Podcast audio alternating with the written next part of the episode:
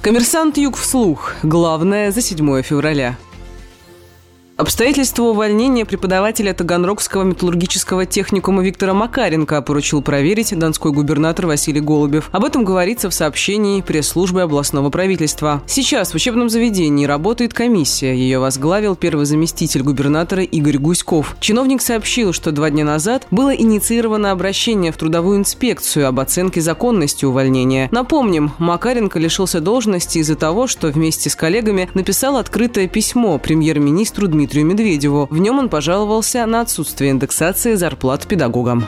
В четыре раза вырос объем контрабанды наркотиков в регионы Юга России. Это данные таможни за прошлый год. Если по итогам 2016-го таможенники изъяли 2 килограмма контрабандных наркотиков, то по итогам 2017-го уже 9 килограммов. Основные страны-поставщики запрещенных веществ – Бельгия, Германия, Нидерланды, Белоруссия и Китай. При этом наркотики, привезенные из Беларуси, чаще всего производят в Китае. Для сбыта наркотиков на территории региона дилеры используют социальные сети и Даркнет.